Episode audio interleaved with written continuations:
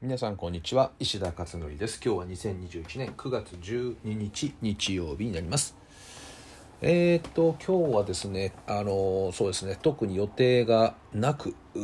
え珍しいですね。あのズームも今日は1本も入ってないですね。通常23本入ってるんですけどね、えー、今日は珍しくなくですね、えー、いろいろまたあ執筆やってるんですけど、まあ、東洋経済オンラインがですね2週間に1度必ず、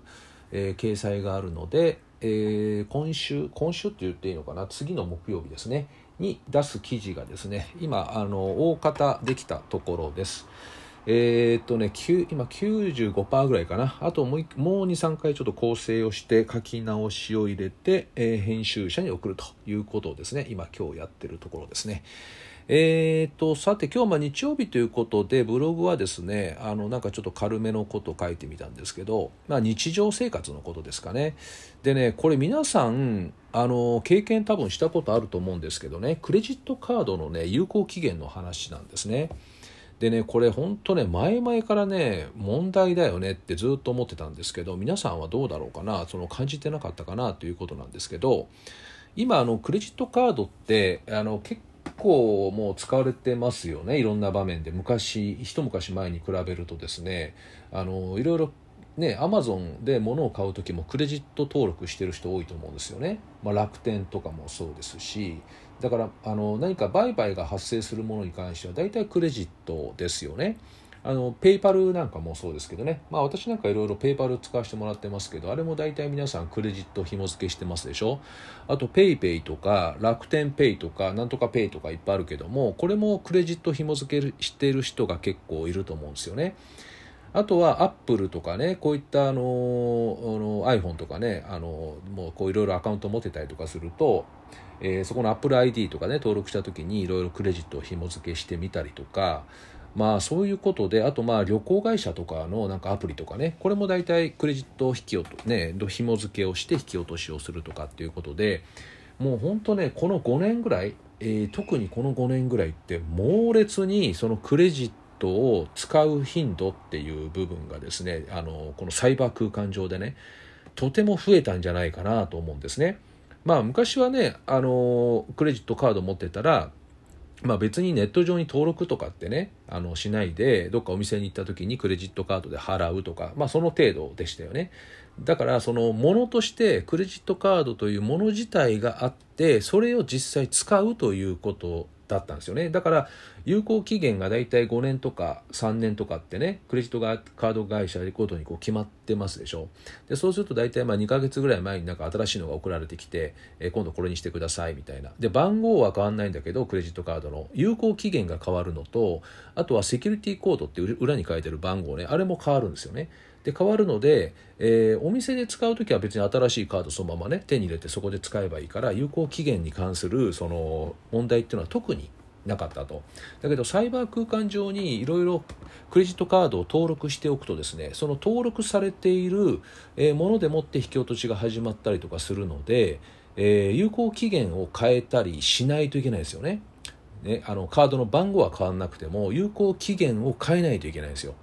でそうしないと決済できませんでしたっていう通知が来ることになると。でこれが通知が来たたんびに、えーまあ、修正をしていけばいいんだけどえどうやって修正するのみたいな形で、まあ、こういうのネットで調べは出てるんですけどね。結構あたふたしてしまうっていうこともあると思います。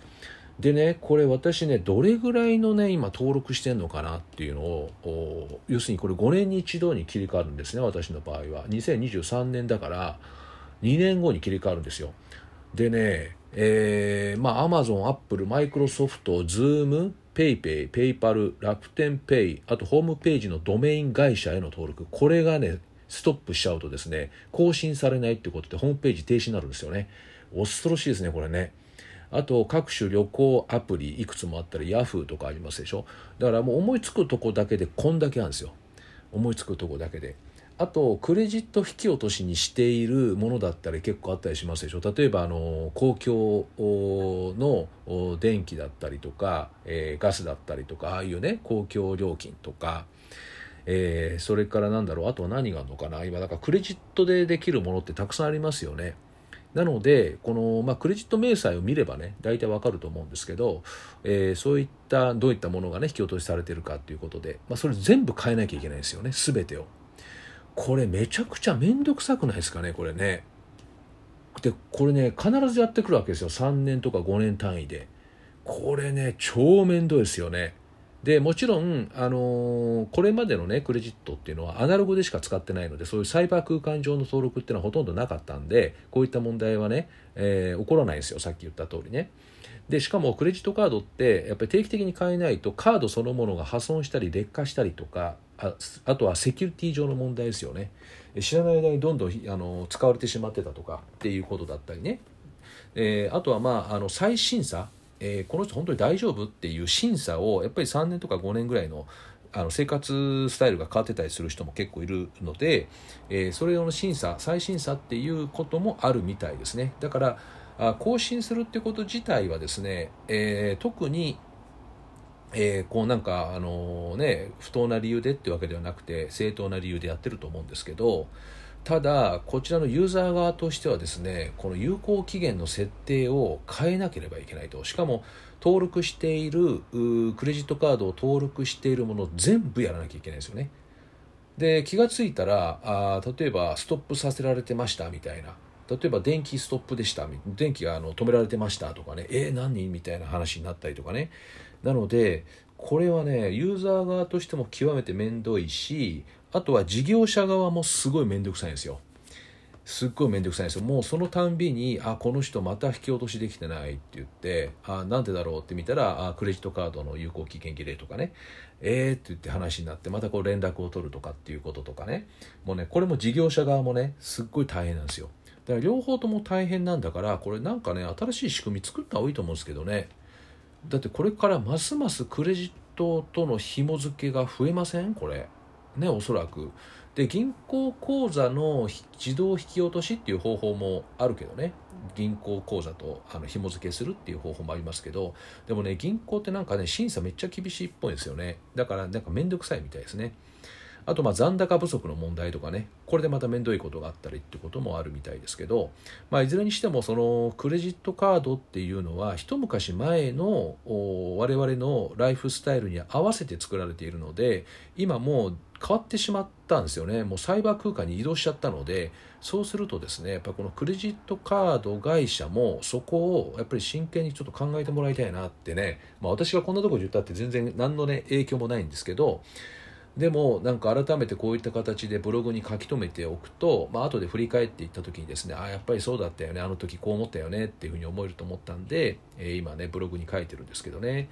えー、いや本当ねこれますます増えると思うし皆さんねあの今の子供の時代我々だけでなく子供の時代になるともう間違いなくそれになりますよね。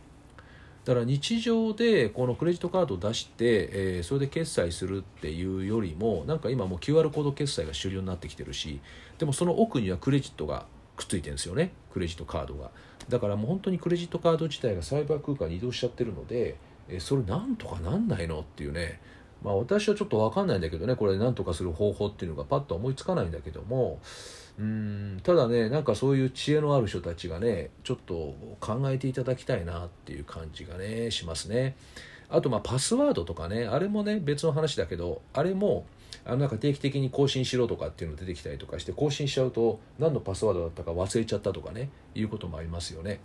あのパスワード一括管理のアプリみたいなのもあるみたいなんだけどね。ただなんかあんまり一般化してないですよねあれもね。うん、なので結局なんかアナログみたいな覚えておかなきゃいけないのみたいな話になってくるのであれもねまだあのこれも一昔前はあまりパスワードっていう概念がなかったけど今もうパスワードだらけなんでこれもなんか改善しなきゃいけない一つのものなのかなっていう感じはねしています。ということで皆さんクレジットカードの有効期限とあと自分が何を引き落とししてるのかでそれをどうやって変更してあの切り替えて登録を変えるのかっていうことをえー、これ全部ですねリストにしてまとめておいた方がいいんじゃないかなっていうこともあってですね、えー、今回こういったことも書いてみました。はい、えー、ということで今日はあ以上ですね。はいではまあ素敵な日曜日を皆さんお過ごしください。